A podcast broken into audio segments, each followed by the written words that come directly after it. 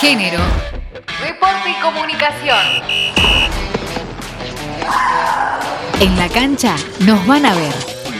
Campeonas y de primera. El equipo femenino de fútbol del Club Atlético Gimnasia Esgrima de la Plata le ganó 3 a 2 a Banfield, salió campeón y ascendió a la primera división de AFA. Es un sueño, un sueño que me lo propuse desde el día uno, así como cada una, y lo logramos. Si no hubiera habido la unión de grupo que hubo con toda esta gente, no, no hubiéramos podido conseguir absolutamente nada. Así que estamos felices, no podemos más de la alegría.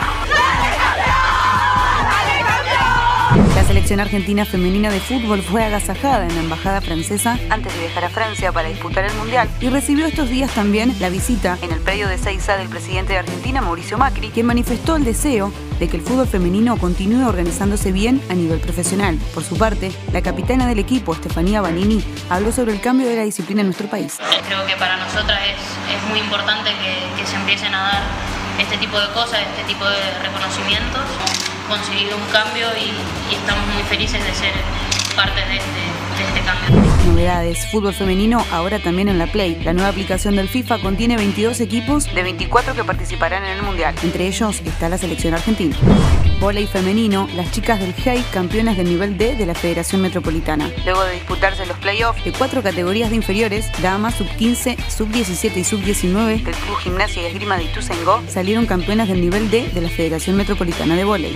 El deporte no es ajeno a la realidad. Es por eso que mujeres, hinchas, deportistas y socias de un club se juntan para poner en discusión y militar los temas que vinculan al género en el ámbito deportivo. Uno de ellos es San Lorenzo Feminista. Escuchamos en la voz de Carolina Vidar el objetivo del espacio. San Lorenzo Feminista nace desde la necesidad que tuvimos varias hinchas de unir como las dos pasiones que nos interpelaban. Por un lado estaba el despertar de, esta revolución feminista que estamos viviendo y que nos tiene como protagonistas y por el otro como el club. Una de las ideas era generar un lazo con las deportistas para poder juntas poner los deportes femeninos en la misma posición que siempre estuvieron los deportes masculinos históricamente. Creemos que es muy necesario dar esa pelea en un ambiente tan machista como es el fútbol y en el que por tanto tiempo nos invisibilizaron porque nos sigue pasando todavía en este momento. Nosotras vamos a la cancha, hacemos deporte en el club, trabajamos por y para el club y creemos que nuestra voz se tiene que escuchar porque somos parte de eso. El martes que se presentó el nuevo proyecto de ley de interrupción voluntaria del embarazo por octava vez estuvimos ahí presentes en el Congreso junto con la coordinadora de fútbol feminista sin fronteras,